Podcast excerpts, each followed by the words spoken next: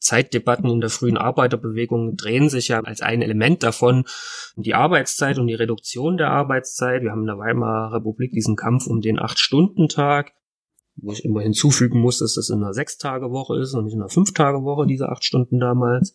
Also in puncto Arbeitszeit natürlich von Anfang an ein Element der industriellen Moderne oder des, des kapitalistischen Systems. Und das zieht sich dann natürlich weiter bis in den Totalitarismus hinein, ja, im Sinne von Akkordarbeit, Arbeitszeiterhöhung oftmals auch oder sozusagen um eben die entsprechend Produktivität steigern oder aufrechterhalten zu können. Bis dahin natürlich, was jetzt die Untertanen eines totalitären Systems anbelangt, dass solche Systeme natürlich dazu neigen, die Lebenszeit der Menschen möglichst umfassend strukturieren zu können.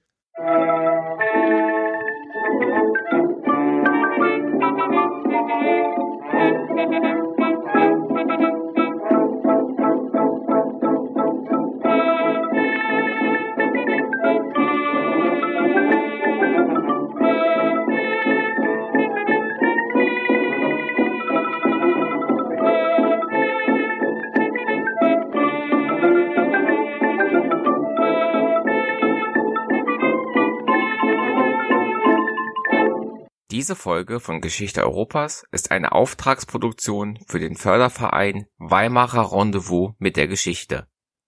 Dieser veranstaltet nämlich vom 3. bis zum 5. November 2023 ein Geschichtsfestival mit dem Motto Tempo Tempo – Zeit und Zeitwahrnehmung in der Geschichte.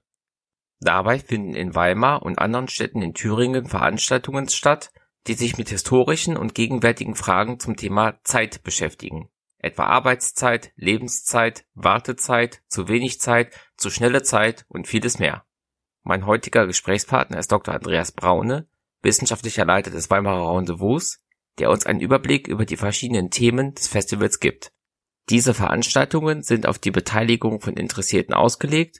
Wenn ihr also gerne mit Expertinnen und Experten über Fragen zur Zeit in der Geschichte sprechen, nachdenken und diskutieren möchtet, findet ihr alle notwendigen Informationen zum Programm des diesjährigen Weimarer Rendezvous mit der Geschichte in den Shownotes. Dort findet ihr auch Möglichkeiten, mir Fragen, Kommentare, Feedback und Bewertungen zukommen zu lassen. In den Shownotes führe ich auch eine stets aktuell gehaltene Liste inhaltlich verknüpfter Folgen. Auf Steady könnt ihr mich mit einem Beitrag ab 3 Euro pro Monat unterstützen, diesen Podcast zu betreiben und weiterzuentwickeln. Geschichte Europas ist Teil des Netzwerks Historytelling auf Geschichtspodcasts.de sowie Teil von Wissenschaftspodcasts.de und erscheint bei Spotify und als RSS-Feed für Podcast-Apps.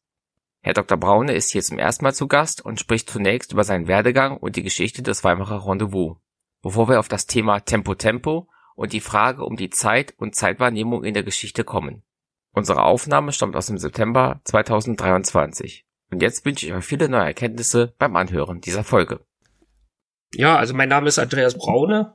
Im Hauptberuf bin ich stellvertretender Leiter der Forschungsstelle Weimarer Republik an der, an der Friedrich-Schiller-Universität Jena, die ich zusammen mit meinem Kollegen Professor Michael Dreyer seit 2016 da aufgebaut habe, in enger Kooperation auch mit dem Weimarer Republik e.V., der in Weimar und darüber hinaus tätig ist, um die Erinnerungsarbeit an die Weimarer Republik zu pflegen.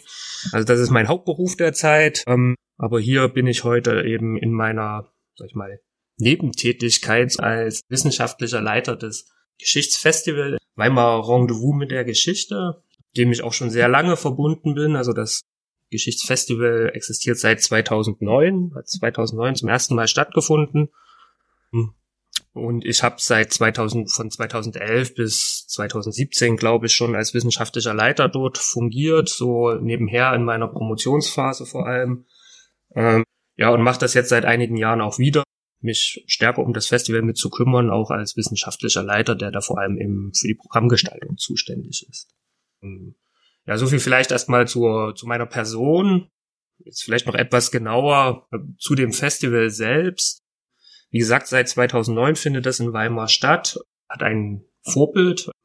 Das Rendezvous mit der Geschichte, nämlich in Loire, das ist die Partnerstadt Weimars in Frankreich, gibt es das Rendezvous de l'Histoire, schon etwas länger und etwas größer als bei uns in Weimar. Aber das war die, war das Vorbild, als das 2009 auch für Weimar übernommen wurde durch ähm, ja, die Gründerin und langjährige Festivalleiterin Franka Günther. die sehr starke Beziehung auch zu Frankreich beruflich hat. Ähm, genau, also das ist das, das Vorbild und die Gründungsphase unseres Festivals. Daher übrigens auch in, in unserem Namen noch der Bindestrich beim Rendezvous. Das ist sozusagen die Reminiszenz an das französische Original. Genau, und wir haben das eben seit 2009 in Weimar etabliert. Das ist ein Festival, das einmal jährlich stattfindet seitdem, ähm, immer im Herbst, im, an einem Wochenende im November, wo es dann in der Stadt in Weimar eine ganze Reihe an ja, verschiedenen Veranstaltungen, äh, vor allem Podien und Vorträge, aber auch kulturelle Veranstaltungen, Kinoaufführungen, Ausstellungen, Führungen, vielleicht mal ein Erzählcafé oder ähnliches gibt zu historischen Themen. Und ich glaube, wir sind mittlerweile ja in Deutschland ein relativ einzigartiges Format, das eben Wissenschaft, historisch arbeitende Geistes- und Sozialwissenschaften in Dialog mit dem Publikum bringen. Also eine wirklich eine Öffentlichkeit, eine an der breiten interessierten Öffentlichkeit orientierte Veranstaltung, wenn man so will, auch eine Veranstaltung der Wissenschaftskommunikation, was sich vor allem eben darin ausdrückt, dass im Regelfall alle unsere Veranstaltungen kostenlos sind. Hm, mag da mal Ausnahmen im Kino- oder kulturellen Bereich geben, aber im Regelfall sind unsere, alle unsere Veranstaltungen kostenlos. Und natürlich haben wir als Geschichtsfestival einen großen Schwerpunkt in der Geschichtswissenschaft, versuchen da auch bei jedem bei jedem Festival nach Möglichkeit ähm, alle historischen Epochen und auch unterschiedliche geschichtswissenschaftliche Ansätze mit zu bedienen. Ähm, aber gleichzeitig natürlich auch andere Wissenschaften, Medienwissenschaft, Politikwissenschaft, Soziologie, Philosophie, kann alles vorkommen. Also alle, alle ne, Disziplinen, die auch historisch arbeiten und die aber eben auch oftmals, wie gerade Soziologie oder Politikwissenschaft, eben auch einen starken Gegenwartsbezug haben. Denn das ist ja eigentlich genau das, was wir was wir mit unserem Festival erreichen wollen, eben ein an, an, an Demokratie, dem europäischen Gedanken, an einer demokratischen und kritischen Erinnerungskultur orientierten öffentlichen Diskurs zwischen Wissenschaft und Publikum zu organisieren, der eben auch ja, aktuelle äh, Gegenwartsfragen natürlich mit diskutiert. Das heißt, unser Festival ist, ist auch immer international ausgerichtet und hat einen besonderen Schwerpunkt in den Ländern des Weimarer Dreiecks, weil wir ja eben in Weimar auch stattfinden, nämlich Frankreich, Deutschland und Polen, aber natürlich werden auch andere europäische Länder mit einbezogen in der Programmgestaltung. Seit 2021 haben wir auch noch ein neues Format im Programm, das nennt sich Tag der Geschichte.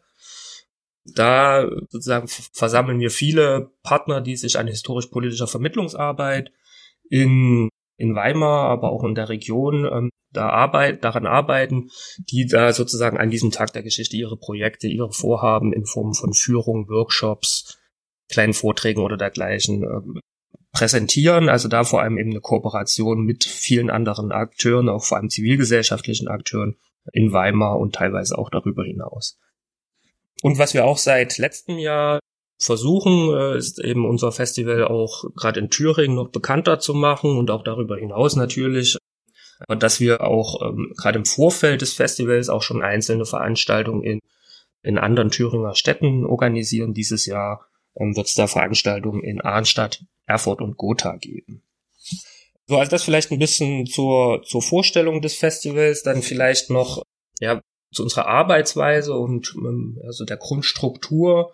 Wie gesagt, ich sagte das schon, einmal jährlich im November ist es ein, ein Wochenende, beginnt dann in der Regel an, am Freitagabend mit einer Eröffnungsveranstaltung und dann ist Samstag, Sonntag, steht ganz Weimar eigentlich, also zumindest an unseren Spielstätten, noch mehr im Zeichen der Geschichte, als es die Stadt ja ohnehin schon tut, ähm, indem wir da unser breites Festivalprogramm präsentieren. Und dieses Festivalprogramm steht jedes Jahr unter einem sehr speziellen Motto, das 2009 war das allererste Motto war Wagnis Demokratie und dann gibt es eben Jahr für Jahr ein neues Motto. Wir hatten beispielsweise letztes Jahr das Motto ein Denkmal, na Denkmal, wo es vor allem um historisch umstrittene Denkmäler, Zeitzeugnisse und dergleichen in ganz Thüringen ging. Ja, davor war das Thema Helden, in Klammern dahinter männlich, weiblich, divers das Jahr davor das vielleicht auch noch genannt, Rebe Rebellieren und Regieren, das 2020 leider der Corona-Pandemie zum Opfer fiel, aber wir haben es trotzdem geschafft, irgendwie so eine Art Festival zumindest daraus zu machen, indem wir vieles auf der Straße organisiert haben und auch viele der Podien dann einfach mit Partnern ins Radio verlegt haben. Also das, wie gesagt, jedes Jahr ein, ein Oberthema, ein Motto für das Festival. Dieses Jahr eben Tempo Tempo. Da werden wir uns ja gleich noch ein bisschen genauer dazu austauschen. Und dieses Motto wird Jahr für Jahr festgelegt von unserem wissenschaftlichen Beirat, wo wir auf eine gute Mischung achten bei unserem Beirat. Also A, dass er natürlich äh, entlang der der Dinge, in denen wir uns äh, fokussieren wollen, auch international besetzt ist, dass aber auch viele Vertreterinnen und Vertreter regionaler Universitäten vertreten sind, aber darüber hinaus auch aus der aus der Stadt Weimar Lehrkräfte, beispielsweise eine Lehrkraft vom deutsch-französischen Gymnasium, also Franzö Frankreichs Schwerpunkt auf dem Gymnasium ist, Zivilgesellschaft, ähm, ein Medienpartner ist auch mit im Beirat. Also da achten wir darauf, dass der möglichst breit aufgestellt ist und dieser Beirat legt halt jedes Jahr in Abstimmung mit der wissenschaftlichen Leitung halt das Jahresthema fest und vor allem auch, und das ist uns wichtig, er ist auch wirklich aktiv in die Programmgestaltung involviert. Ja, also das läuft dann so, dass, dass die Beiratsmitglieder dann, wenn das Thema einmal festgelegt ist, eben aufgerufen werden, selber Podien zu organisieren unter diesem Motto und jedem, dem da was Gutes einfällt, dem ist dann freigestellt dazu halt ein Podium selbst zu organisieren und Regelfall auch zu moderieren.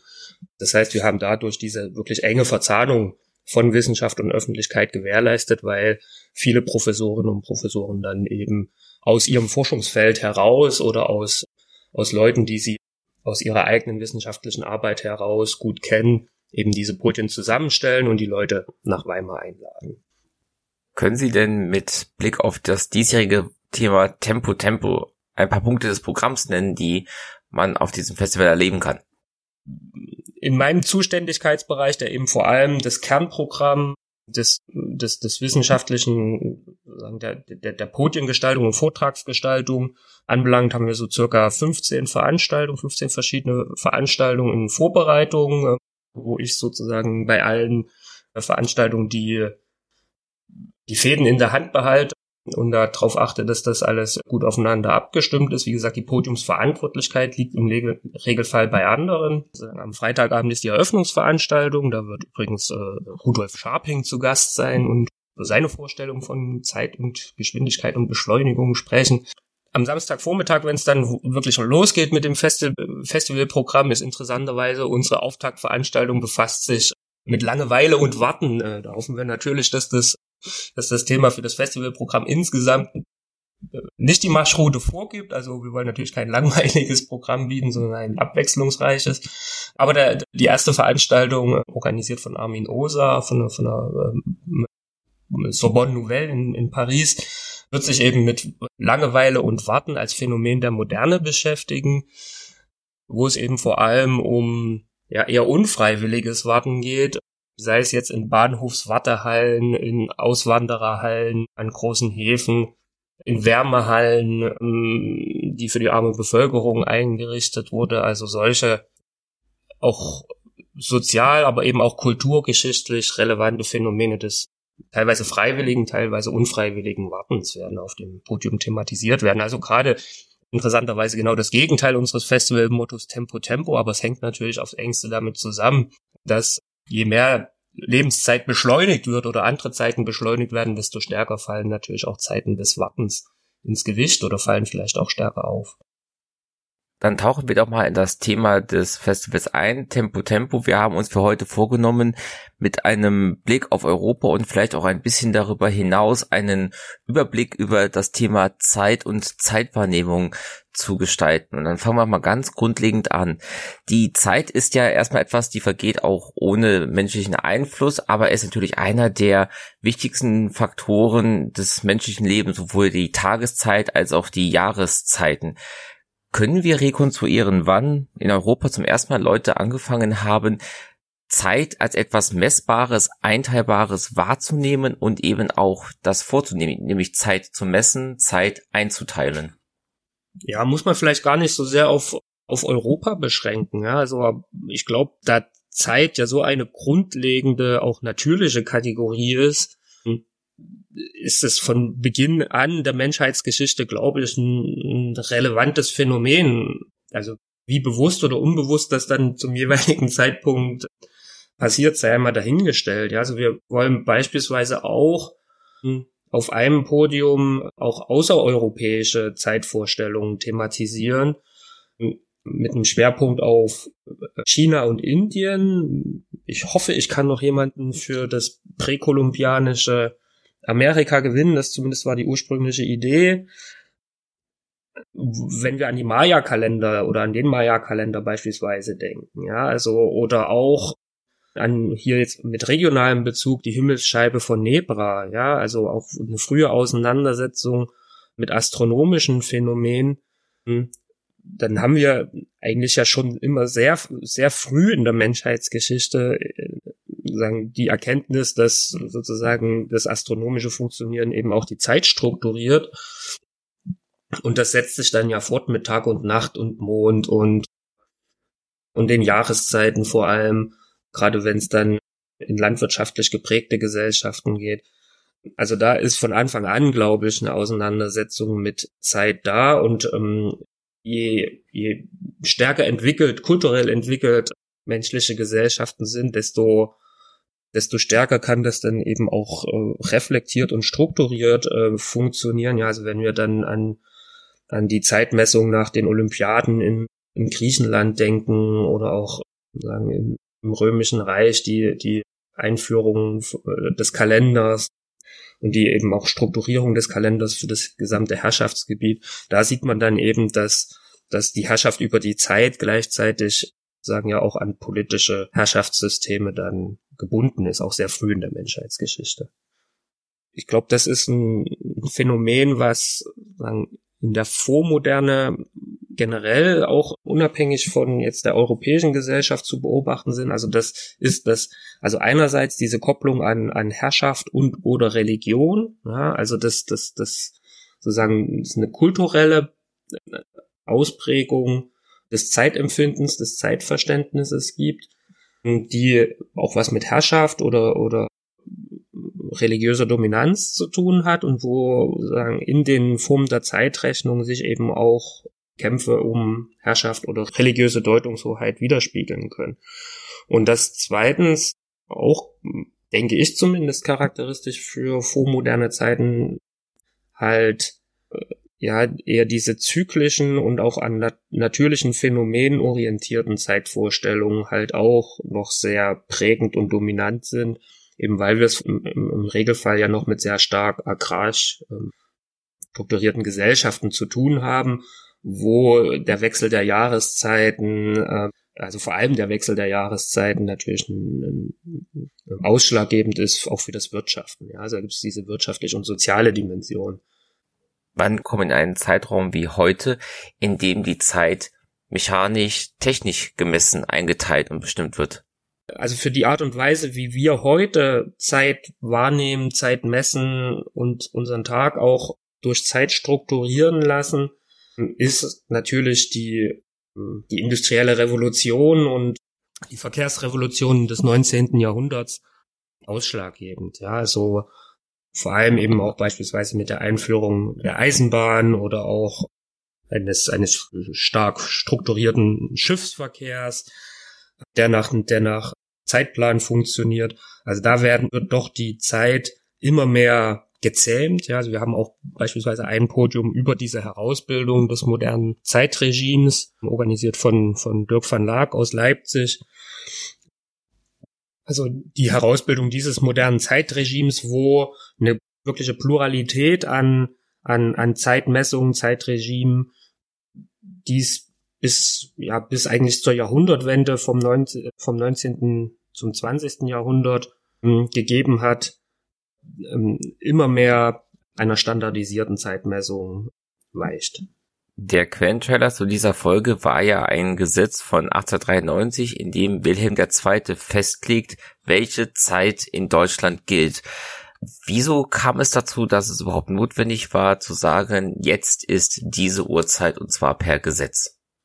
Ja, das hat einerseits natürlich, also diesen, diesen Machtanspruch natürlich auch, ja, also dass das sozusagen das, das, das, dass das sozusagen performative Akt des Staates ist, das festlegen zu können, ja, also das vielleicht auf symbolischer Ebene, aber natürlich auch ganz praktisch und pragmatisch, ja, also sozusagen eine Homogenisierung von, von, von Fahrplänen, von Eisenbahnfahrplänen, oder von, von, von Post, des Postwesens und anderer dieser infrastrukturellen Dinge, die, die erforderten, dass es halt äh, nicht eine Pluralität an lokalen Zeiten gibt, sondern möglichst eine einheitliche Zeit.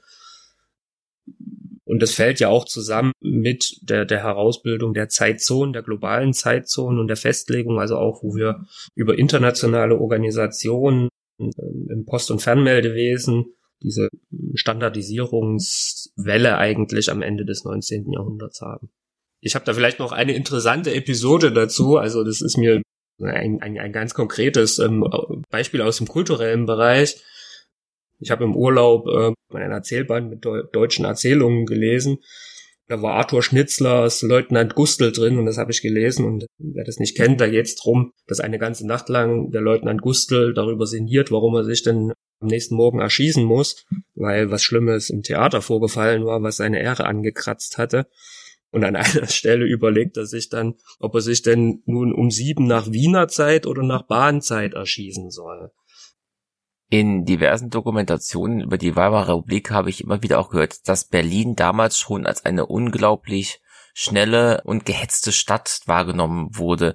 Wann kommen wir denn in den Bereich, dass die Idee, dass die Zeit fehlt, dass die Zeit zu sehr rast, dass die Zeit zu schnell vergeht? Wann wird das so ein allgemeiner Wahrnehmungspunkt, hauptsächlich in urbanen Gesellschaften. Ja, das setzt, glaube ich, schon ein bisschen früher ein. Ähm, also es gibt ja so auch um 1900 schon so diese Neurastheniewelle, ja, also diese Überspanntheit am Anfang des Siècle, so ein bisschen auch im Einklang mit dieser Formulierung vom nervösen Jahrhundert, dass dass das Überhand nimmt, ja, und dass man, dass man in bestimmten Lebenssituationen oder Alltagssituationen eben auch einem, einem zu starken Zeitdruck auch ausgesetzt ist. Andererseits, wenn man dann, wenn man dann den Zauberberg beispielsweise liest, wo vor, vor Langeweile und Genesungswunsch die Zeit komplett zu verschwinden scheint als Faktor, ist das auch irgendwie wieder so ein Gegenphänomen zu dieser Zeit. Äh, vielleicht zur Weimarer Republik noch, also da werden wir auch, also wie gesagt, das ist ja auch äh, Teil meines Arbeitsschwerpunktes im Hauptberuf.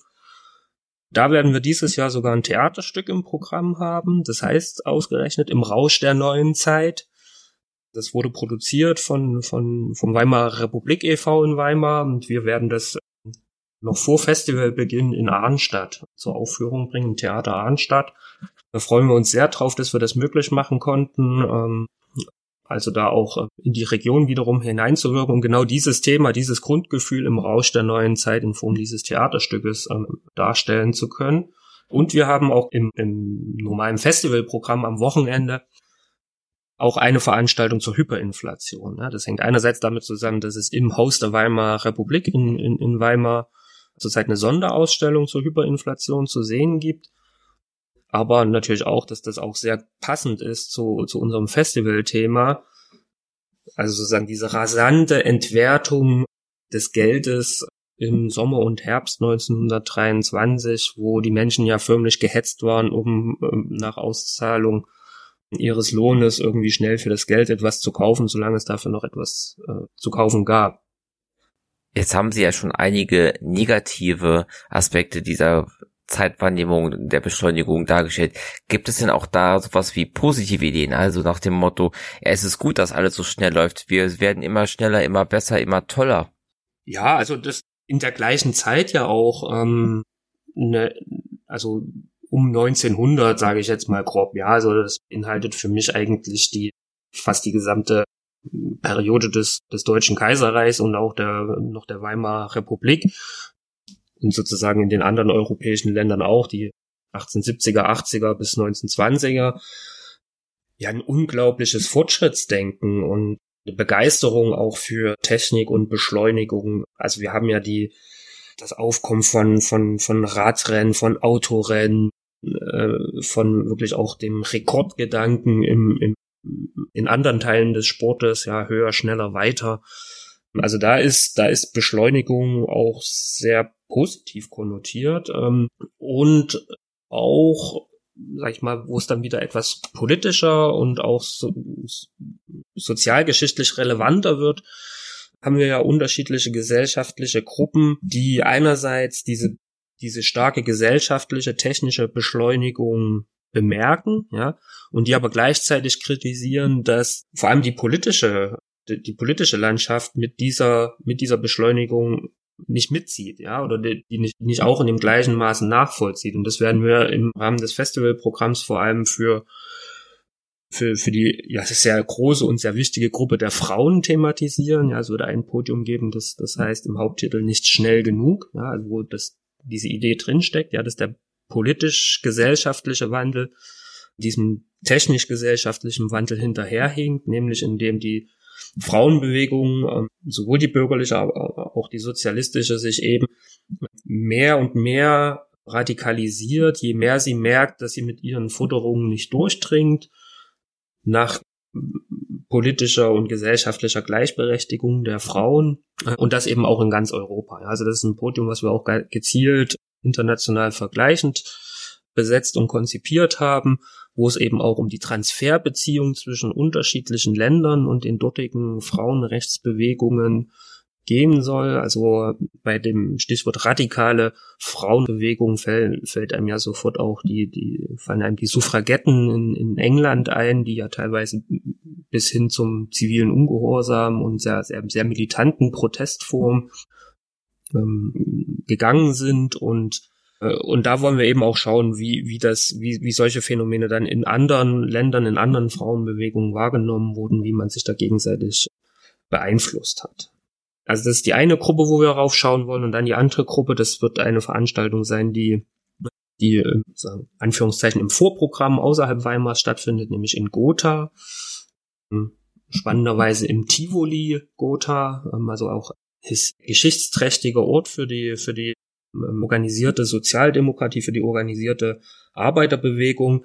Und da wollen wir das nämlich genau anhand eben dieser frühen Arbeiterbewegung seit den 1860er, 70er Jahren ungefähr thematisieren unter dem Titel Mit uns zieht die neue Zeit, über die Zeitwahrnehmung und Zeitkritik in der frühen Arbeiterbewegung, wo ja diese Zeitmetaphern, also man ist irgendwie die Lokomotive der Geschichte, die ja dann gerade auch noch sozusagen die Beziehung zu, zu, zu dieser Eisenbahngeschichte haben,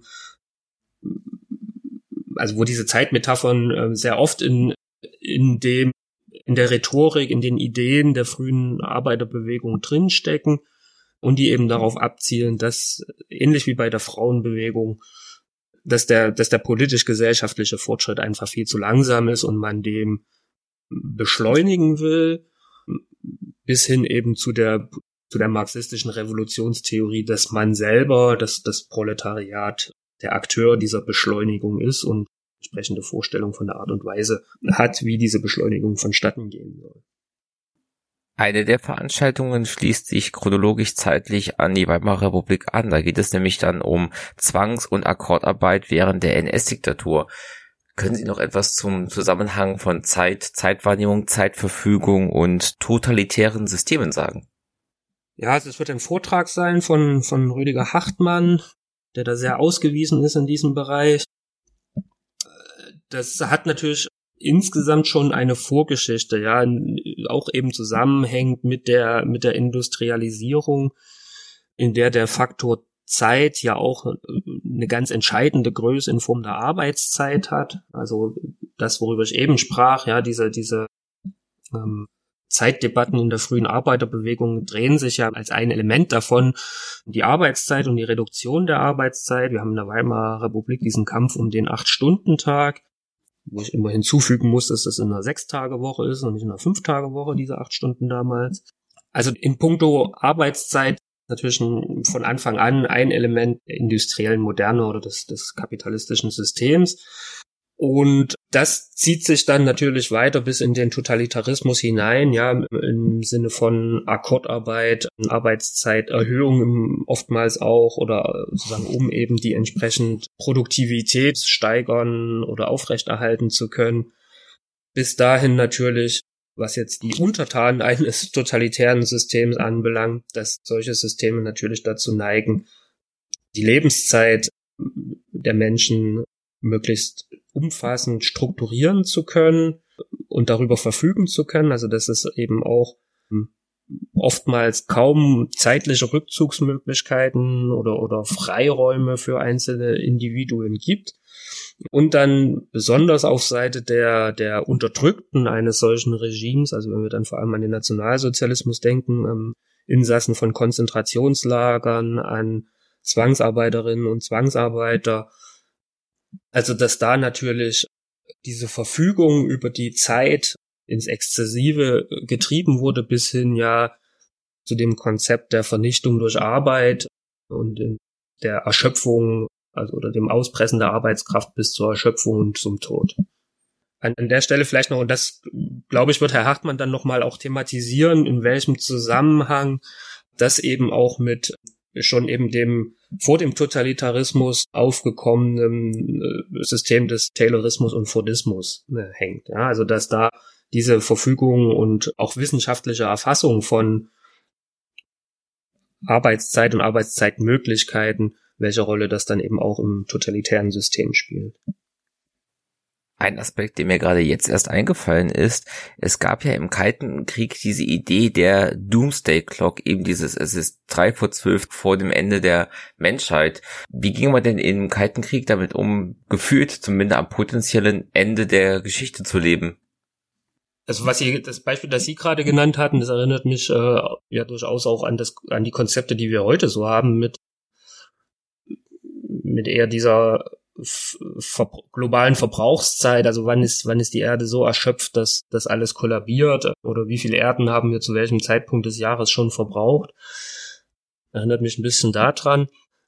Aber auf Ihre Frage zurückkommt, ähm, also den Kalten Krieg thematisieren wir vor allem, was jetzt die, diese Systemauseinandersetzung anbelangt. Also da hatten wir auf dem Schirm bei der Programmplanung vor allem eben dieses Wettrennen zwischen, zwischen Sowjetunion und USA, beispielsweise um den Weltraum, ja, ausgelöst durch den Sputnik-Schock ähm, und dann wirklich dieser ähm, Systemwettbewerb, der eben in vielem, nicht nur in der Raumfahrt, über Geschwindigkeit definiert wurde, ja, wer was am schnellsten irgendwie machen konnte, wer zuerst auf dem Mond gelandet ist. Ähm, also das sehen wir, das sehen wir im Kalten Krieg, aber dies, also das, das, das Schlagwort vom Ende der Geschichte, das kommt ja dann eigentlich erst nach Beendigung des, des Kalten Krieges auf. Ich glaube so dieses, ja, die Art und Weise, wie man also den, den, den Systemwettbewerb zeitlich gefasst hat, also in so einem, in so einem, ja, geradezu eschatologischen Sinne, ja, das, das, das sehe ich jetzt an der Stelle nicht. Also da, da war der Wettbewerb doch zu sehr davon geprägt, dass man sich gegenüber der anderen Seite jeweils durchsetzen wollte. Mit Blick auf Ende des Kalten Krieges sind wir auch wieder in einer Umbruchsphase, wo, glaube ich, zwei Aspekte wichtig sind, die wir schon angesprochen haben. Einerseits dieses Warten darauf, dass sich Dinge verändern, dass sowas wie die Berliner Mauer vorbeigehen und dann auch dieser wirklich rasante Umbruch, das rasante Ende des Ostblocks, des Warschauer Pakts und dann die dann doch sehr schnell vollzogene Transformation in, in Deutschland und den osteuropäischen Ländern. Da haben Sie ja auch etwas zu in Ihrem Veranstaltungsprogramm. Ja, also das ist traditionell bei unserem Festival ähm, auch so ein gewisser Schwerpunkt, eben weil wir ja diese, diesen Fokus auch über die, über das Weimarer Dreieck haben, dass wir so eine Brücke zwischen, zwischen west- und osteuropäischen Geschichtsverständnis auch schlagen wollen. Deswegen haben wir sehr oft ähm, auch Veranstaltungen eben zur Phase des Kalten Krieges und zur Systemtransformation im Programm, nicht nur bezogen ähm, auf die DDR und die neuen Bundesländer, sondern wirklich auch Polen, Tschechoslowakei, Ungarn, also die, äh, andere Länder des ehemaligen Ostblocks oder Warschauer Paktes oder wie auch immer man das an der Stelle bezeichnen müsste, möchte. Also das haben wir eigentlich immer irgendwie im Programm und das werden wir dieses Jahr, also wenn wir auf die Zeit vor der Transformation schauen, bei einer Veranstaltung haben, die auch nochmal einen starken geschlechtergeschichtlichen Einschlag haben wird. Organisiert von Rainer Gries, auch Mitglied unseres Beirates und auch mit Silke Sadjukow an der Universität Halle über sagen die über Frauen in Deutschland, Polen und Frankreich und ihren Alltag zwischen Beruf und Familie. Also wir haben ja gerade in der DDR diese starke Einbeziehung von Frauen in, in die Erwerbsarbeit, äh, beziehungsweise in der, in der Perspektive eher in die sozialistische Produktion. Das war wichtiger als, als der Erwerb der Frauen für das System.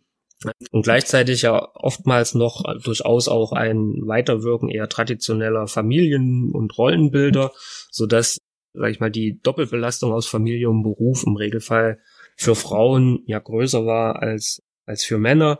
Und das soll eben so zwischen sagen, einem nicht-sozialistischen Land Frankreich und zwei sozialistischen Ländern DDR und Polen miteinander verglichen wurden, was sozusagen diese neuen Rollenverständnisse auch der, der Teilhabe an, an, an Öffentlichkeit oder, oder Politik, was das sozusagen für das Zeitempfinden von Frauen in dieser Epoche bedeutete. Und dann werden wir auf einer Doppelveranstaltung die Rasanz der Transformation thematisieren, die dann eben 1989 für die sozialistischen Länder einsetzte. Also das wird einerseits wird es ein Erzählcafé geben in Kooperation mit der Forschungsstelle für Oral History an der Universität Erfurt, wo wirklich die Bürgerinnen und Bürger aus Weimar, ja, sozusagen ist ja auch in den neuen Bundesländern gelegen. Das heißt, ein großer Teil unseres Publikums hat dann natürlich eigene biografische Erfahrungen noch mit dieser Zeit 1989, 90, wo man einfach mit den Leuten ins Gespräch darüber kommen, kommen soll oder kommen will, ja, wie diese Transformationsphase so empfunden wurde, auch in Abhängigkeit davon, in wel welcher Lebensphase das so für, für, die, für, die, für, die, für die Leute stattgefunden hat.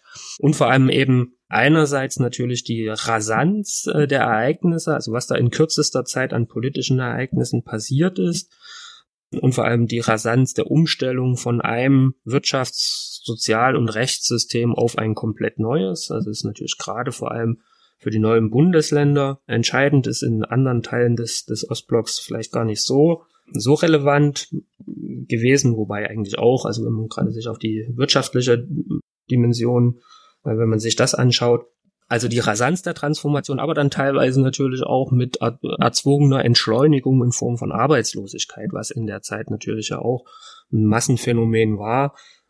Ähm, also die Gegenseite von Tempo Tempo, sondern eher unfreiwilliges Warten, was wir eingangs ja schon thematisiert hatten. Ähm, also das wird in Form eines Erzählcafés stattfinden, aber dann wird es dazu auch noch ein, ein Podium mit Wissenschaftlerinnen und Wissenschaftlerinnen geben, die das dann vor allem nochmal in europäisch vergleichender Perspektive besprechen werden, also wie das dann in, in anderen Ländern Osteuropas, ähm, äh, ob es da also welche Gemeinsamkeiten und Unterschiede es gegeben hat. Mit dem Blick auf die heutige Zeit, da habe ich manchmal das Gefühl, dass während früher sowas wie Lohn ein wichtigeres Thema war, heute auch im Sinne von Arbeit das Thema Zeit wichtiger wird. Wir diskutieren über Elternzeiten, wir diskutieren über die mögliche 32-Stunden-Woche, die Vier-Tage-Woche.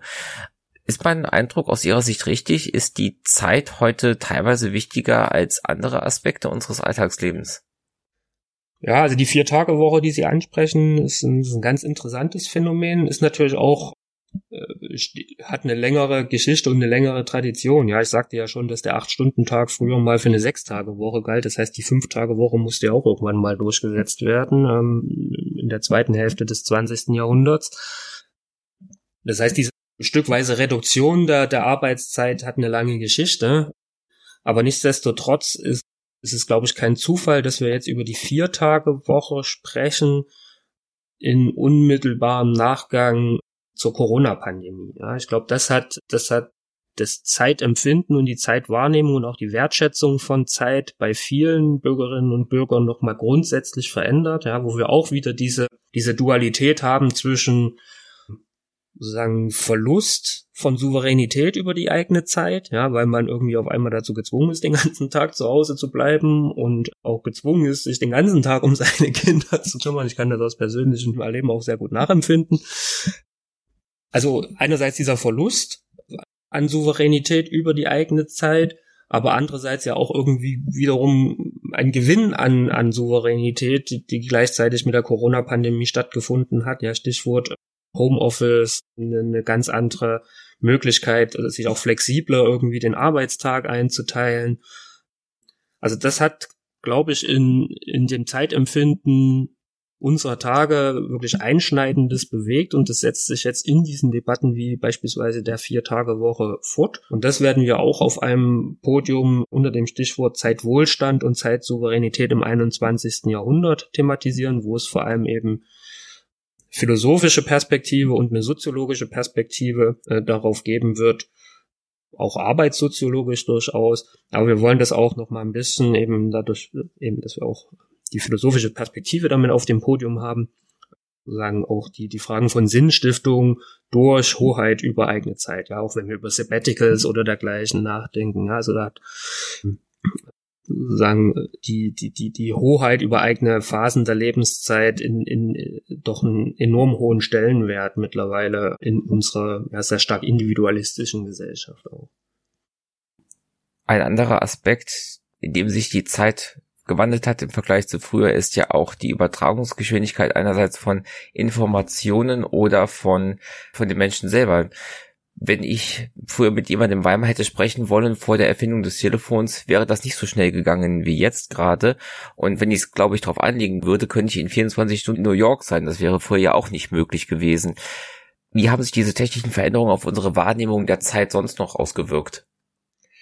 Ja, also das ist natürlich, also diese, vor allem diese technischen Entwicklungen seit dem, seit dem 19. Jahrhundert haben natürlich unser Zeitempfinden revolutioniert. Also wir werden auch eine Veranstaltung, noch eine zweite Veranstaltung in Gotha haben, also neben dieser Veranstaltung zur frühen Arbeiterbewegung, die ich vorhin angesprochen hatte, noch eine Veranstaltung zu den europäischen Verkehrsrevolutionen. Das werden wir so ein bisschen als Aufhänger auch thematisieren anhand der letzten Gotha Postkutsche, die in den 1920er Jahren außer Dienst genommen wurde, eben weil dann der motorisierte Verkehr ähm, diese diese Pferdespannwagen und und so weiter ersetzt hat und dann natürlich auch eine weitere Beschleunigung der Post und Kommunikation bewirkt hat. Aber das hat natürlich eine Vorgeschichte ja auch mit den Eisenbahnen und Telegrafie und so weiter und so fort. Das heißt, also einerseits im Transport- und Postwesen und im Reiseverkehr auch ähm, haben wir diese enorme Beschleunigung und, äh, und damit zusammenhängend ja auch eine, eine gewisse Schrumpfung des Raumes. Ja, also Sie haben es ja angesprochen, New York ist uns heute viel, viel, viel, viel, viel näher als noch, als noch vor 100 oder 150 oder 200 Jahren. Also das werden wir anhand dieser europäischen Transportrevolution oder äh, Verkehrsrevolution thematisieren in Gotha. Und dann haben wir am Festivalwochenende in Weimar noch eine Podiumsveranstaltung, die das vor allem für das Pressewesen thematisieren wird, also ein Teilbereich der Mediengeschichte. Über über das Pressewesen äh, seit Beginn des 20. Jahrhunderts und machen wir so ein bisschen den Anfang, aber werden vielleicht auch ein klein bisschen noch in die in die in die frühere Pressegeschichte schauen können ja, bis in die Gegenwart hinein, bis, bis Twitter-X, wo wir ja sozusagen auch eine permanente Beschleunigung des Nachrichtenwesens haben. Ja, also für meinen Forschungsgegenstand der Weimarer Republik ist ganz charakteristisch, ja, dass wir dass wir noch die starke Dominanz von Tagespresse haben, die aber in den großen Städten zumindest zweimal am Tag erscheint, teilweise sogar dreimal am Tag, also Morgen- und Abendausgabe, vielleicht nochmal ein Sonderblatt oder dergleichen. Ja, was man, was man heute ja auch nicht mehr kennt aus der Presse. Und in der aber gleichzeitig auch das Radio aufkommt, ja, als sozusagen konkurrierendes und eben noch schnelleres Informationsmedium. Und das führt sich ja über die Einführung des Fernsehens, über Live-Berichterstattung, über das Internet bis in unsere Gegenwart fort und wo wir ja heute in Internetzeitalter ja auch noch die Verwischung der Grenze zwischen Sender und Empfänger haben, ja, und oder zwischen den Herstellern journalistischer Inhalte oder Neuigkeiten und Nachrichten und ihren Empfänger, ja, also jeder kann ja heute theoretisch gleich beides gleichzeitig sein. Ja, das werden wir halt auf auf einem mediengeschichtlichen Podium diskutieren, wo aber auch ähm, die, die, die Perspektive aus der Praxis, aus der journalistischen Praxis der Gegenwart auch mit vertreten sein wird, um eben diesen, diesen Gegenwartsbezug gut herstellen zu können und auch die Frage stellen zu können, ja, jetzt wo wir nahezu Echtzeit oder wo wir Echtzeitinformationen und Sender- und Empfängerverwischung haben, wie, wie geht denn das alles noch weiter? Weiß nicht, ob jetzt zurzeit viel diskutierte künstliche Intelligenz dann die nächste Stufe sein wird, die dann die Nachrichten von morgen schon heute bringt oder ähnliches. Weiß ich nicht. Das überlasse ich dann den Podiumsteilnehmern und dem Publikum da entsprechende Prognosen oder Spekulationen anzustellen. Dann würde ich Ihnen gerne zum Abschluss des Gesprächs nochmal kurz die Zeit lassen, zu erklären, warum die Zuhörenden ihre Zeit demnächst am besten auf dem Weimarer Rendezvous Festival verbringen sollten. Ja, also wir würden uns wirklich wünschen, und das ist eine Entwicklung, die wir, die wir anstreben mit unserem Festival, dass das deutschlandweit oder auch im deutschsprachigen Raum noch, noch bekannter zu machen, dass wir wirklich auch Leute von nah und fern einladen möchten, nach Weimar zu kommen, um über Geschichte und in diesem Jahr über eines der zentralen Elemente von Geschichte, nämlich Zeit zu sprechen, weil ich glaube, das ist ein einzigartiges Format. Ich hatte das eingangs gesagt. Also ich habe das zumindest für den deutschsprachigen Raum nicht auf dem Schirm, dass es etwas Ähnliches gibt, dass man wirklich mit Wissenschaftlerinnen und Wissenschaftlern, die in unserer Region, aber auch in ganz Deutschland zu sehr vielen verschiedenen und spannenden Fragen forschen, auch wirklich ins Gespräch kommen kann. Also unsere Veranstaltungen sind auch alle so konzipiert, dass dass das auch für das Podium oder für den Vortrag immer nur maximal 40 Minuten konzipiert sind und dann wollen wir wirklich in das Gespräch mit dem Publikum kommen. Also alle Geschichts- und Zeit- Gegenwartsinteressierten können die Gelegenheit nutzen, um ja zu einem sehr spannenden Thema, wie ich finde, sehr breiten Thema. Eine ganze Anzahl an Veranstaltungen konnte ich ja anreisen, ja, in Dialog zu kommen mit Expertinnen und Experten. Thank